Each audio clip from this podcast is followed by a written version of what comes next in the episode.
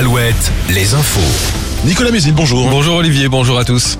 L'affaire euh, avait fait beaucoup de euh, parler euh, fin octobre. Un chasseur de 63 ans qui voulait abattre une perdrix dans un champ de Gênes-Val-de-Loire avait tiré en direction de cyclistes qui passaient à proximité sur la route. Trois d'entre eux avaient reçu des plombs. La vidéo de leur altercation avec le chasseur avait fait le tour des réseaux sociaux. Le sexagénaire est jugé aujourd'hui à Saumur pour mise en danger de la vie d'autrui par manquement à une obligation de sécurité ou de prudence. Depuis cette affaire, son permis de chasse lui a été retiré et ses quatre fusils saisis.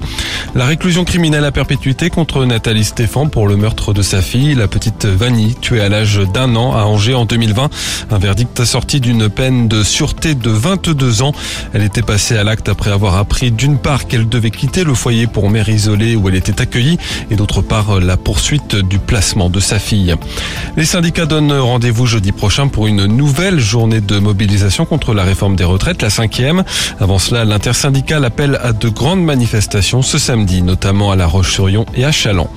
La flamme olympique passera par la Mayenne le 29 mai 2024, annonce hier du conseil départemental. Son parcours exact, lui, ne sera présenté qu'en avril prochain.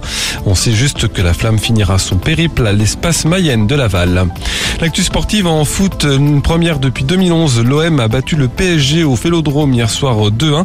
Les Marseillais se qualifient donc pour les quarts de finale de la Coupe de France, tout comme Nantes qui a battu Angers au tir au but. Ce soir, Lorient lance pour clore ses huitièmes de finale. Le tirage au sort des quarts aura lieu, lui, juste avant cette rencontre. Les basketteurs Choletais terminent la phase de groupe de la Coupe d'Europe FIBA par une victoire de 12 points à domicile contre Porto. Et ils affronteront Kiev en quart de finale les 8 et 15 mars prochains. Enfin, la météo, toujours un ciel bien ensoleillé, parfois un peu voilé, des nuages plus nombreux sur la Mayenne, puis sur la Sarthe cet après-midi, les maxis 7 à 9 degrés. Très bonne journée à tous.